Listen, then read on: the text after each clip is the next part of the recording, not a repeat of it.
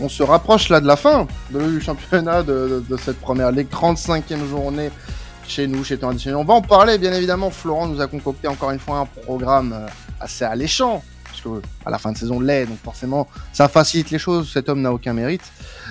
on est également avec Adrien et Alban pour parler euh, de cette nouvelle journée de championnat en Angleterre. Et Flo, on va commencer par un Newcastle Arsenal qui, euh, bah, on nous aurait dit en début de saison, serait un match primordial pour le titre et pour la C1. On aurait demandé bah, pour quelle équipe? Exactement, ouais, tu as complètement raison. Un match euh, qui est très intéressant parce que donc Newcastle, troisième de première ligue, a potentiellement 10 points de Arsenal. Ils sont à 13 aujourd'hui avec un match en moins. Arsenal, seconde première ligue, premier déchu malheureusement après la défaite contre Manchester City. Et un match du coup avec quand même des enjeux, puisque donc Newcastle en cas de victoire contre Arsenal pourrait se permettre de rêver de la seconde place, même si c'est un peu compliqué. Il y aurait moyen de, de profiter d'un Arsenal en roue libre, on va dire, sur la fin de saison pour aller les chercher et puis couronner une très belle saison de la part des joueurs des Dio. Et Arsenal qui doit encore gagner, puisque donc même s'ils sont deuxième derrière Manchester City, peut encore aller espérer chercher le titre si Manchester City fait deux faux pas euh, durant les derniers matchs qu'ils vont avoir. Donc euh, un match qui sera à mon avis très intéressant déjà en termes d'enjeu. Et sur le terrain, je pense qu'on va se régaler. Il va y avoir beaucoup, beaucoup, beaucoup de buts. Je m'y engage à vous le dire. Si jamais il n'y a pas de but ou si jamais ça finit par un 0-0, venez me voir et je ne ferai absolument rien. Ah. garantie. Attention, oui, là, là, il y avait une, grosse menace hein, qui pesait euh, sous vos têtes. Mais non, non, non. Florent est un, est un homme gentil, hein, avant tout prône, il prône la bienveillance envers les supporters de football. Euh, donc un match qui euh, va être intéressant euh, pour les pour de bonnes raisons, mine de rien, puisque on a une équipe qui joue l'Europe, qui est Newcastle, qui est plutôt bien placée dans cette course à l'Europe, et Arsenal qui, bah, malgré les derniers résultats, reste dans la course au titre. C'est ça, et puis donc du coup, pour continuer un peu à vous élécher avec ce match-là, il y a quand même Newcastle qui reste sur trois matchs avec 13 buts inscrits. Ils vont récupérer en plus Longstaff qui était donc au milieu de terrain, qui était blessé, mais la blessure est moins grave que prévu et qui est un élément assez essentiel pour cette équipe au milieu de terrain. Et euh, Newcastle aussi, donc la seule équipe qui a battu Newcastle cette saison à St. James Park, c'est Liverpool. Ils sont quasiment invaincus à St. James Park. On aura un stade qui va être, à mon avis, complètement électrique. Arsenal va avoir une revanche à prendre, puisque la saison passée, on le rappelle, ils avaient perdu la Ligue des Champions sur une défaite à St. James Park. Ils s'étaient fait complètement annihiler par le pressing et par l'équipe, l'intensivité que l'équipe de Hedio avait mis en place contre eux. Ils ont une revanche à prendre par rapport à ça. Ils ont de leur côté bien rebondi après un match contre Chelsea, euh, euh, une victoire pardon 3-1, avec des changements assez judicieux de la part de Arteta, avec les titularisations de Trossard qui était très convaincant, Jorginho qui a été bon, et surtout Kivior à la place de Holding qui a réussi à remettre d'écart le système d'Arteta en permettant à Arsenal de se défendre beaucoup plus haut que ce que faisait avec Holding. Par contre, attention, attention, il y a Gabriel, le défenseur qui s'est fait blesser euh, contre Chelsea, qui sera probablement absent contre Newcastle justement, et ça pourrait être le retour de Holding. Je rappelle que Arsenal du coup n'a pas gagné un match avec Holding depuis que Saliba est blessé, donc ça va être très compliqué pour eux défensivement parlant. Mais les attaques de Newcastle et de Arsenal sont en feu, il va y avoir beaucoup de, buts je pense. La défense de Arsenal est en berne si Gabriel n'est pas disponible. Donc euh, franchement, je pense qu'on va se régaler dans ce match en termes de spectacle. Et euh, ce sera plus intéressant qu'au match aller où on se rappelle qu'il y avait eu un triste 0-0 où Newcastle avait proposé un bloc très bas sans, sans être très très euh, offensif. Là, à. James Park, ça sera une tête différente à mon avis. Ça va être très très beau à voir. La question que j'avais avec vous, du coup, c'est que donc on voit que ces deux équipes-là, elles sont sur des ascensions assez euh, remarquable depuis quelques saisons. Newcastle donc euh, recrute de plus en plus de joueurs avec euh, cet investissement d'Arabie Saoudite qui leur profite très très bien et qui vont être à mon avis très agressifs sur le mercato d'été, tout comme Arsenal qui est aussi euh, le fruit d'un projet qui est mené depuis trois ans par Arteta et qui commence à porter ses fruits.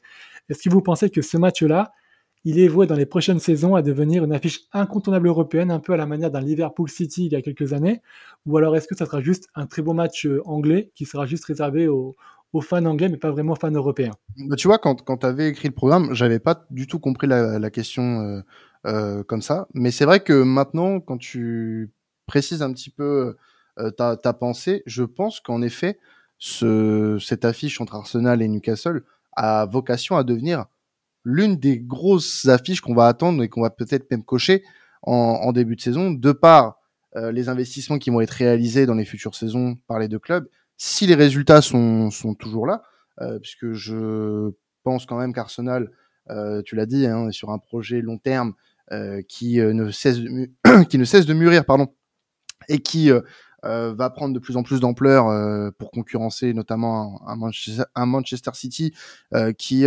partage presque rarement, on va dire, sa couronne depuis les dernières années. Et on a un Newcastle qui, qui émerge et qui vraiment a mis les moyens, hein, on sait tous d'où provient l'argent, mais qui l'a fait avec parcimonie, avec intelligence, et qui n'a pas voulu non plus trop starifier son, son, son, club et son effectif, et ce qui est tout à fait, tout à fait remarquable à, à l'aube, enfin à l'ère du il me faut une star pour exister, comme certains clubs auraient pu le faire. Donc moi, je, je suis optimiste sur ces, sur ces deux clubs-là et la, la pérennité qu'ils vont avoir dans, ce top 4. Newcastle, il va falloir faire attention. Le tournant, ça va être aussi la saison prochaine s'il y a une qualification en C1, parce que ça va être autre chose de passer d'une équipe qui jouait le maintien à une équipe qui veut continuellement jouer la, la C1. Donc, euh, hâte de voir comment ça va, ça va se passer. Et puis, j'espère que ce match de ce week-end va nous donner envie euh, bah, d'avoir euh, à nouveau de beaux affrontements la saison prochaine et les saisons qui vont suivre. Ouais, moi, je suis totalement d'accord aussi avec toi, Quentin. Surtout, faut insister, je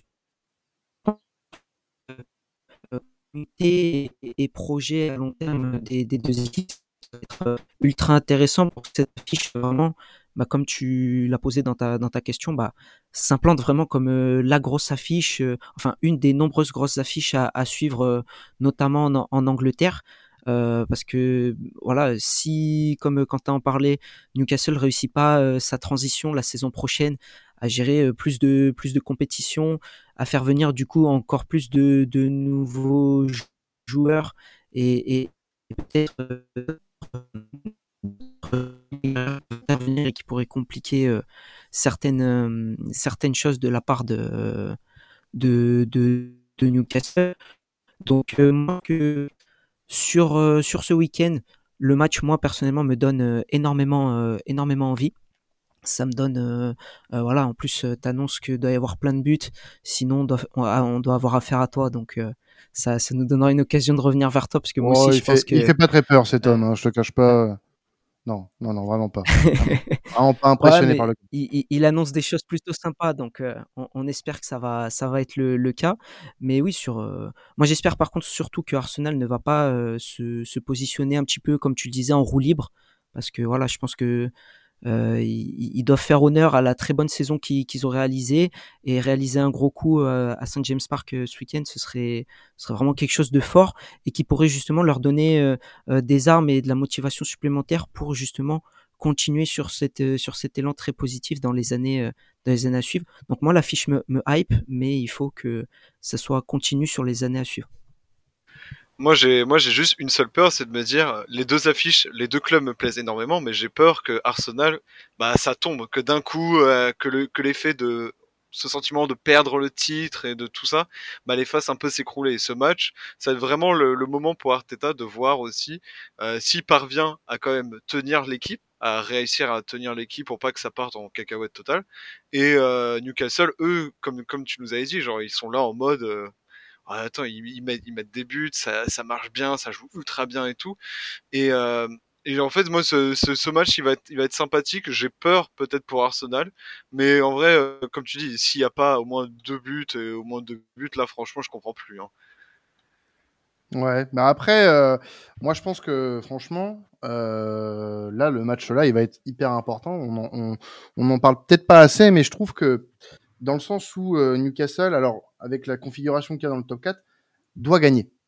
Ils doivent gagner parce que pour moi, si tu gagnes ce match-là, euh, tu mets presque un terme en fait aux espoirs de Liverpool et Tottenham pour rejoindre le top 4. Arsenal, c'est un must-win aussi parce que tu dois pas laisser Felicity euh, qui a un match en moins. Donc là, ça va être ultra important et là, je pense qu'avec ces enjeux-là, on va avoir un putain de match parce que franchement, voir ces deux équipes-là aussi hautes et euh, avec de tels enjeux, je pense que la pression, elle peut donner quelque chose de magnifique ce, ce week-end et j'ai hâte de voir ce match-là en tout cas. Mais je pense que Flo fait caca dans sa culotte. Voilà. Pour être, euh, pour, être pour, rester poli. Je faisais vraiment caca contre City, on va dire. Contre Newcastle, on va dire que bon, euh, dans tous les cas, le, on n'a plus rien à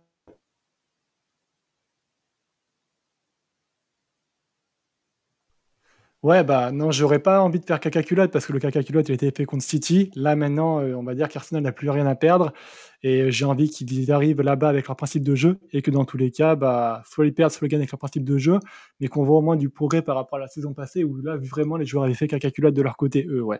Ouais, bon, de toute façon, on aura certainement une très belle conclusion. Hein. C'est pas encore fini hein, pour Arsenal dans la course au titre. Euh, on va parler d'un autre, euh, pas d'un concurrent titre directement, mais on va parler euh, de Manchester City qui va accueillir Leeds. On va surtout axer ça sur Leeds puisque l'actuel est du côté de Leeds aussi avec ce, cette nouvelle nomination hein, de, de Monsieur Allardyce en tant que en tant qu'entraîneur de Leeds. Hein. C'est le, je crois, le troisième entraîneur cette saison côté côté Leeds déjà. Hein.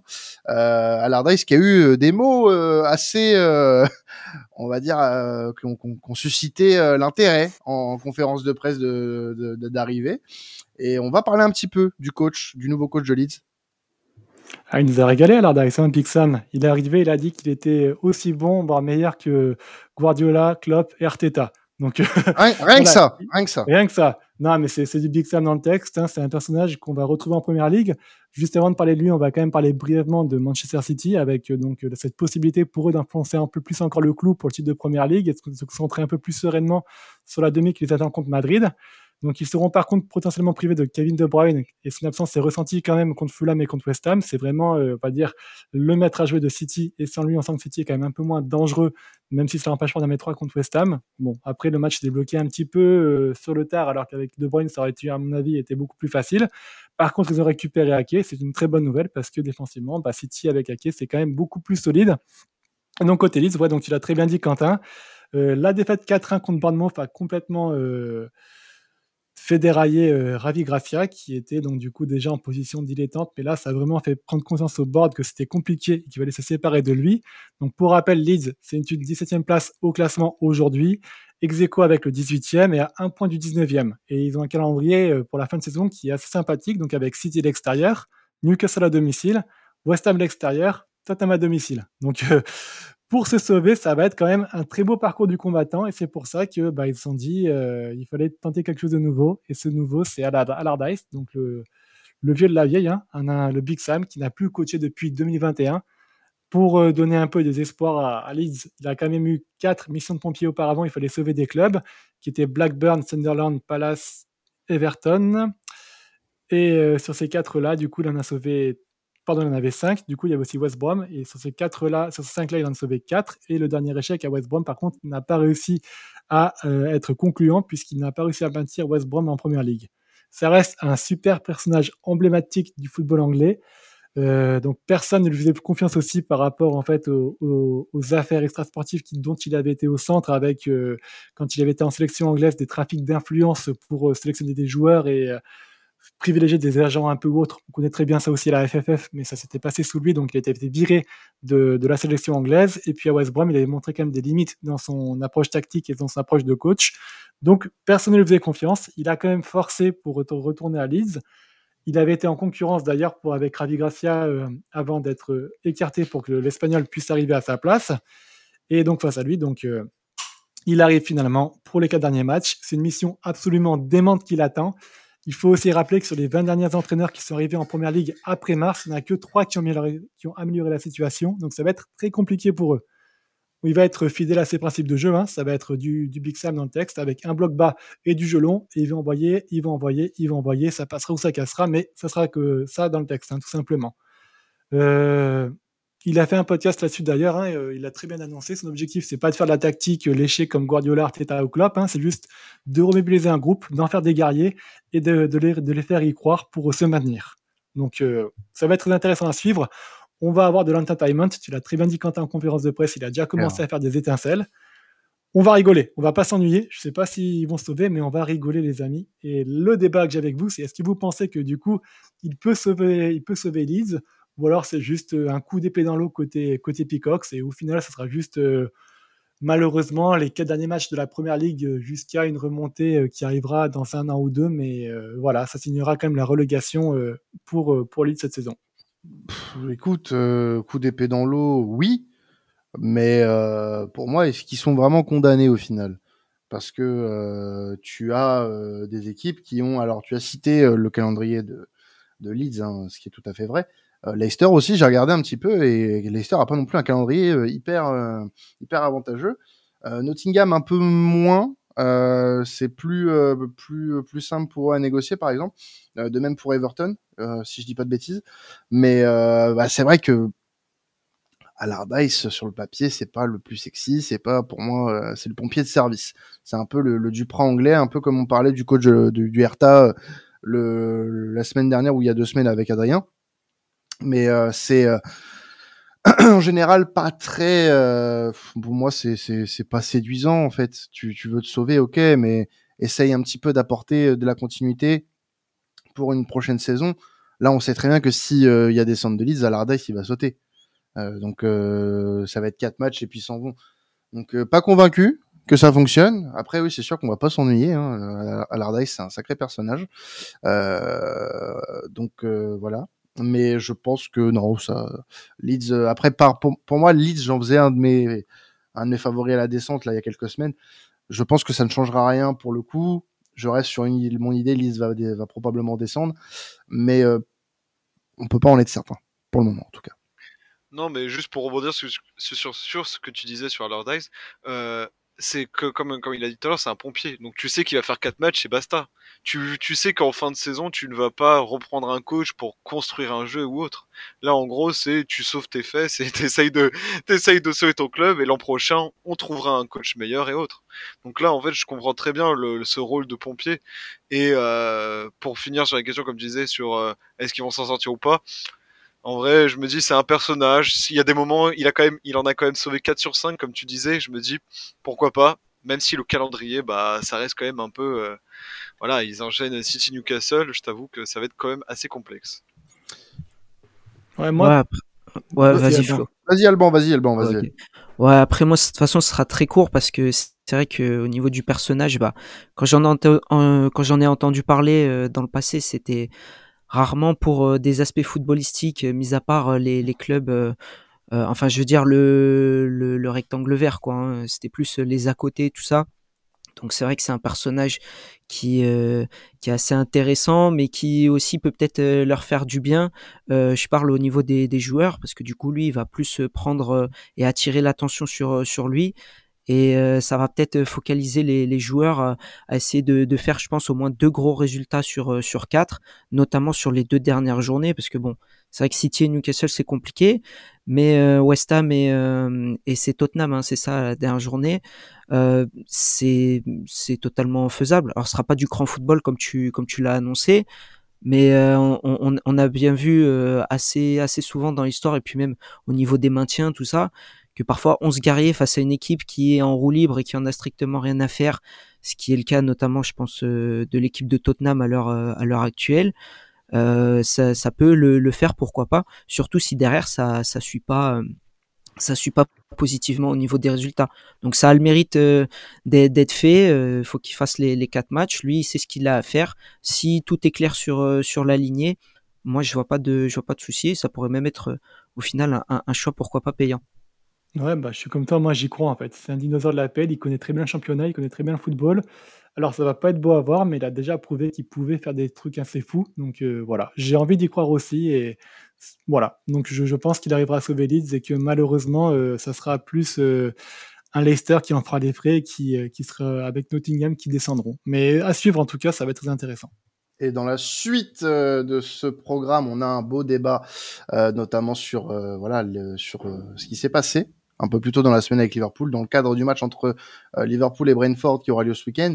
Euh, donc, ce qui s'était passé, c'était face à Tottenham, hein, donc euh, en, milieu de semaine. Non, la semaine dernière, en ce week-end, pardon. Excusez-moi, avec voilà une petite polémique avec Monsieur Jürgen Klopp.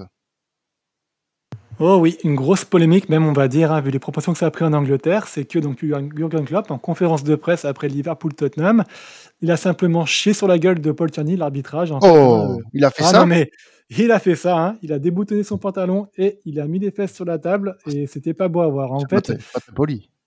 oui, il est pas très bien poli. Jurgen est euh, donc, qu'est-ce qui s'est passé en fait pour que ça en arrive là? C'est que donc sur le 4-3 de Liverpool, le quatrième but de Liverpool, Klopp a célébré, je pense que vous avez tous vu les images, en se claquant la jambe d'ailleurs, tellement euh, il était content et soulagé de ce but-là. Et Tierney a voulu lui mettre un carton rouge pour cette célébration. Et en fait, il a juste pris un jaune, puisque donc, le quatrième arbitre lui a dit de mettre juste un jaune. Euh, suite à cela, donc Klopp n'était pas du tout content en conférence de presse et il a dit qu'il y avait vraiment un historique entre Tierney et lui et sur sa façon de regarder Tierney, euh, de, de, Tierney à, à regarder de Klopp. C'est pas de l'amour apparemment. Ils partiront pas ensemble à la Saint-Valentin, mais il y a apparemment des, un jeu de regard que Klopp n'a pas apprécié. Euh, quand on regarde factuellement ce qui s'est passé entre Liverpool et Paul Tierney justement, c'est vrai qu'il y a des antécédents. On va par exemple parler de décembre 2017 où euh, Solanke euh, a marqué à la dernière minute contre West Brom, mais le, but a été annulé pour une main après avoir été validé dans un premier temps. Il n'y avait pas de VAR à l'époque, donc c'est juste Tierney qui a pris cette décision. Et c'est vrai que c'était très litigieux parce que la main était pas très évidente ni très intentionnelle. Donc voilà.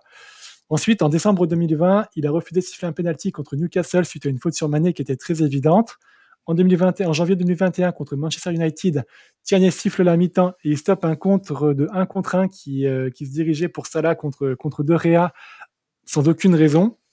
En décembre 21, contre Tottenham, donc il n'y a pas eu de carton rouge sur un tacle et deux pieds décollés de Kane et il n'y a pas eu de penalty suite à une faute sur Jota. Déjà, à ce moment-là, Klopp avait dit qu'il avait euh, pas de problème avec les autres arbitres, mais qu'il avait juste un gros problème avec Tierney.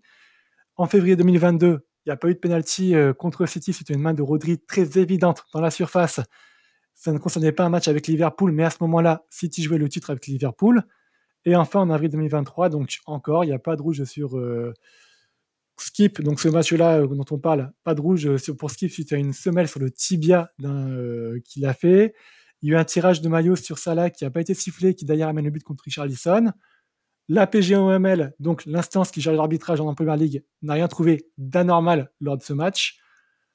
Mais Klopp a été donc du coup été sanctionné et ça a noté que Tierney n'arbitrera pas de match ce week-end, seulement pour le protéger par rapport à cette polémique. Le bonheur de tout le monde. Au bonheur de tout le monde, oui, oui. Et ouais, non, mais c'est vrai que je, je, trouve que Paul Tierney, toute euh, proportion euh, faite et tout critique à l'égard de Liverpool exclu. C'est un arbitre qui, je trouve, n'est pas très bon. Il n'arrive pas à tenir très bien ses matchs. Il est très poreux. Il a beaucoup de mal à supporter la pression d'un stade à domicile, on va dire. Et euh, très souvent, on va dire, il donne beaucoup d'avantages à l'équipe qui joue à domicile parce qu'il se laisse beaucoup trop influencer par la foule. Mais bon, ça, c'est un débat à part. Moi, le débat que je voulais amener avec vous, c'est est-ce que vous trouvez que c'est légitime qu'un entraîneur puisse critiquer un, arbitre aussi ouvertement? Et est-ce que c'est intelligent de sa part? Bah, Oui. Pourquoi il pourrait pas? Pourquoi il bah, pourrait pas? Là, le prendre un arbitre autant à partie, on va dire, et euh, dépasser un peu ses cartes, il est, sanctionné quand même. Hein. Oui, il est quand même en train de nourrir. Il pourrait nourrir une théorie du complot inventée par lui. Alors après, libre à chacun de décider si lui Klopp a raison ou si Klopp il a tort. Mais euh, il a vraiment, euh, on va dire, une ah. théorie du complot qui va attiser la haine vers les fans envers un arbitre. Il va ne pas justifier aussi les résultats de l'entraîneur et il va tout responsabiliser sur l'arbitre. Je suis d'accord. Moi, je trouve que ça peut être un peu dangereux, on va dire, de, de charger un arbitre à ce point-là malgré tous les différents que tu peux avoir dessus. Alors, je suis d'accord, mais juste, euh, il y a un point sur lequel on va, on va diverger, c'est que nous, il y a quelques semaines, qu'est-ce qu'on a fait, Flo? On a fait un débat sur l'arbitrage en disant que le niveau arbitral euh, en Angleterre était de plus en plus mauvais. Euh, le passif qu'il y a avec Liverpool, on le connaît. Ça fait plusieurs mmh. années où il y a des décisions qui sont plus que contestables sur certaines, sur certains gros matchs. Et d'ailleurs, j'en ai un peu ras le cul toutes les semaines de parler de la PGMOL parce que euh, au final, euh, au final, on, ça ne fait que renforcer ce qu'on disait il y a encore quelques semaines sur l'arbitrage en Angleterre. Et évidemment, évidemment qu'il a le droit de dire ce qu'il pense de l'arbitrage et de ce certain, de ce certain Monsieur Tierney qui, moi, à titre personnel, me sort par le cul. J'en ai marre de, de, le voir tout le temps lié à des, à des comtés, à, plein de, plein de polémiques sur, sur son arbitrage et sa façon de gérer ses matchs. Maintenant, il y a la façon de le dire, je suis tout à fait d'accord avec toi, et euh, de pas provoquer peut-être une chasse aux sorcières, puisque les instances sont censées pouvoir le faire dans le calme et qui sont qui est de polémique externe avec tout ça. Mais Klopp a tout à fait raison et j'encourage même les entraîneurs à, parler, à parler et c'est ce qui ce qu'il a fait avec des termes bon qui sont euh, les siens. Hein, c'est un Allemand, hein, de décoffrage. Hein, voilà, c'est la, la philosophie. Euh, bon, t'en as hein, des philosophes allemands, mais lui, il en fait pas partie. Mais disons que la forme, je ne la cautionne pas forcément. Le fond, euh, putain, ça serait hypocrite de contester ça, sachant que nous-mêmes, il y a quelques semaines, on a critiqué ouvertement l'arbitrage en Angleterre. Bon, mais on, parlait d'arbitrage général, on ne ciblait pas un arbitre en particulier, en fait. Oui, mais bon, tu sais très bien, Flo, les noms en Angleterre, c'est les mêmes qui ressortent chaque semaine. Oui, non, ça c'est vrai, complètement. C'est sûr, c'est sûr. Et puis après, bon, pour là où je suis aussi d'accord avec toi, c'est ce qui est intelligent de sa part, c'est que là, au moins, tu sais qu'il va plus être sur un match de Liverpool jusqu'à la fin de la saison. Parce que vu la polémique que ça a créé, il va, il va réussir son, coup là. Mais moi, ça me fait quand même un petit peu sortir de mes goûts en fait. Si jamais euh, Arteta ferait ça pour Arsenal, par exemple, j'aurais un peu de mal à l'accepter puisque euh, tu cristalliser autant de tension envers un seul arbitre, c'est pas forcément bon déjà pour le club qui va se mettre en porte-à-faux euh, les instances arbitrales. Et ça va pas forcément bon aussi pour la prochaine fois que cet arbitre va avoir à Liverpool. Il va y avoir peut-être un sentiment de, encore plus de ressentiment qu'il peut y en avoir avant. Tu peux critiquer l'arbitre en général, mais focaliser au moins sur un seul arbitre, moi, ça me paraît un petit peu dangereux quand même pour euh, toutes les tensions et les sentiments qui pourraient naître de, cette critique. Adrien, j'ai vu que tu voulais réagir. Hein. Vas-y, n'hésite pas. Non, mais c'était juste, juste pour dire que Klopp, même en Allemagne, il était déjà connu pour critiquer l'arbitrage. Hein. C'est pas, c'est pas non plus un, il est connu pour ça. Et moi, je trouve ça bien. Après, il y a des façons de faire ou autres. Moi, je suis pas trop du style de me dire, euh, peut-être un peu trop violent, peut-être un peu trop colérique, tu vois. Euh. Par exemple, moi, je me souviens quand il était à Dortmund ou tout ça, et que quand tu le vois qu'il arrive à tête contre tête contre l'arbitre, tu vois, je suis pas trop fan de ça. Je suis pour la critique, parce que si, si, si franchement l'arbitrage n'est pas bon, ou qu'il y a plusieurs fois des erreurs, et plusieurs fois c'est le même arbitre, tu as le droit de critiquer, mais c'est plus la façon de faire, moi, qui parfois me dérange. Voilà. C'était juste ça. Et aussi, je rebondissais sur le côté allemand. Mais d'où, d'où les Allemands, on est tout le temps énervés, c'est pas possible. Non, non, non, monsieur, monsieur, monsieur. Euh, calmez-vous. Ne commencez pas, monsieur. Voilà, voilà, calme, voilà vous, vous, venez, vous venez de mettre de l'eau dans mon moulin, monsieur. Vous venez de vous énerver. Voilà, un point pour moi. Oh là là. Ouais, pour, euh, bah pour compléter un petit peu ce que vous avez dit, euh, moi je suis plus dans le sens que euh, ça me choque pas effectivement que Klopp voilà, est un petit peu victimisé entre guillemets un arbitre en, en, en particulier. C'est pas le premier à le faire et c'est pas le, le, dernier euh, à le faire euh, non plus. Je pense qu'il y aura plein d'autres cas qui vont se manifester comme ça, tant que la situation autour des arbitres euh, sera celle qu'elle est, maintenant. on a le même problème partout. en Italie, Mourinho il s'est fait suspendre plusieurs fois cette saison justement euh, à cause de, de brouilles avec des arbitres et même euh, bien euh, bien au-delà. Donc en, en, attisant justement cette théorie un petit peu du complot, etc. Et le, le la problématique, moi je pense, elle, elle vient de de, de l'écart qui s'est créé entre, on va dire, tout le monde du football et le monde le monde arbitral. Euh, et, et c'est pour ça qu'il faut par des par des biais comme ça, par des actions comme ça, justement euh, rassembler un petit peu euh, les, les deux parties et il y a plein d'idées en plus qui sont qui, qui sont mises en place euh, dans différents pays. Voilà, quand on parle de d'écouter les arbitres quand ils parlent sur sur, sur un match, d'écouter leur intervention. Des fois, ça peut expliquer certaines choses. C'est vrai qu'un arbitre qui paraît un petit peu hautain, qui paraît un petit peu un petit peu stressé, un petit peu paniqué, bah peut-être que derrière on va plus on va plus comprendre.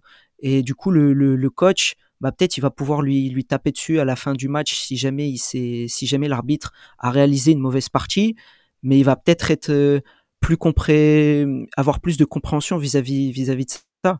La Klopp, il s'énerve sur un gars en particulier, comme euh, n'importe quel gars dans, dans la rue entre guillemets pourrait ne pas comprendre euh, euh, une situation avec une, autre personne et s'embrouiller pour s'embrouiller pour rien. Après, je suis d'accord, il y a des manières de, de, de, faire, de dire tout ça, mais euh, euh pourquoi pas euh, essayer, voilà, quand au lieu d'analyser par exemple les, les, joueurs, de mettre des, des caméras braquées euh, à 100% du temps sur les entraîneurs pour épier leurs leur moindres faits et gestes, ben, on pourrait faire la même chose sur, sur les arbitres, analyser les, les arbitres dans, dans le même sens, et après on aurait des, des choses vraiment complète. Et si euh, voilà, il y a de temps en temps il y a des regards qui sont qui sont jugés euh, qui sont jugés mauvais ou autres, bah derrière euh, s'il y a un peu plus de si un peu plus d'échanges, si un peu plus d'analyse autour, bah ça serait ça serait peut-être mieux et ça irait dans dans ce sens-là. Mais pour même si j'ai fait un, petit peu long, moi ça me choque pas du tout pour revenir à ta question initiale que il, tape sur entre guillemets sur les arbitres quoi. Ah, pour revenir sur ton dernier point sur la sonorisation notamment hein, des arbitres, la FIFA est contre. Donc, euh, à un moment donné, on peut pas avancer plus que ça si euh, l'instance principale de ton sport euh, ne fait pas en sorte d'améliorer les choses pour justement que les relations entre bah, les clubs et les arbitres soient meilleures. Bref, on n'a pas fini de parler d'arbitrage hein, cette saison encore en première ligne, même si la saison se termine bientôt, je le sens. Euh, rapidement, pour terminer ce podcast, un léger brief sur un match qui va sentir le maintien entre Nottingham et Southampton. Un match qui pourrait coûter cher aux deux équipes. Oui, voilà, bah, juste un match euh, qui doit avoir votre attention, messieurs, puisque c'est un match qui. Euh, c'est le match de la mort, hein, c'est le 19e contre le, le 18e contre le 20e, pardon avec euh, bah, voilà, un parfum de tension qui va percer votre écran et qui va franchement être, offrir un spectacle monumental. La semaine passée, on a eu un Everton-Leicester qui était l'un des meilleurs matchs de la saison avec une fin dramatique, un 2-2, des émotions, de la tension, des buts magnifiques. Et j'ai l'impression, j'ai l'impression que Nottingham Southampton va être dans la même veine avec deux équipes qui vont devoir gagner pour éviter d'être relégués. Southampton, la, la relégation semble quasiment inévitable, mais un match, une victoire pourrait peut-être les relancer et le relancer un peu dans la, course au maintien. Et Nottingham, bah, ils doivent aussi se, doivent se gagner parce que s'ils ne gagnent pas, ils pourraient être aussi lâchés par les autres concurrents qu'ils ont euh, pour le maintien. Donc, une défaite ou un nul serait, à mon avis, absolument compliqué, voire complètement pas voulu pour, pour les deux équipes. Elles vont tout faire pour gagner. Les joueurs vont mettre leurs fesses par terre pour vous faire vibrer. Ça va être magnifique. C'est lundi à 21h. Vous aurez rien de mieux à faire. Donc, allez-y. Regardez-moi ce match. Vous serez, vous aurez l'étoile plein les yeux. Et puis, ça va être un des matchs dramatiques qu'on aime en première ligue avec de l'ambiance, avec de la tension, avec du stress. Allez-y. Ça va être beau à voir. Ah, J'avais rien à faire de mon lundi soir. Maintenant, je sais quoi faire. Merci Flo. Vraiment incroyable. De rien. et ben en tout cas voilà, merci à vous de nous avoir suivis pour ce, cet épisode Première Ligue. Vous pouvez continuer à nous suivre. Encore une heure hein, de contenu cette semaine. Oui, pas de Liga. Euh, il n'y a pas de Liga ce week-end, mais il y a la Serie A, il y a la Bundesliga. Hein, malgré tout, vous pourrez continuer à nous écouter sur votre plateforme préférée. Comme chaque semaine, on est bientôt à la fin de saison en Première Ligue. Il reste encore quatre journées. On restera avec vous jusqu'à la fin. C'était traditionnel. Passez un excellent week-end de football. Ciao tout le monde.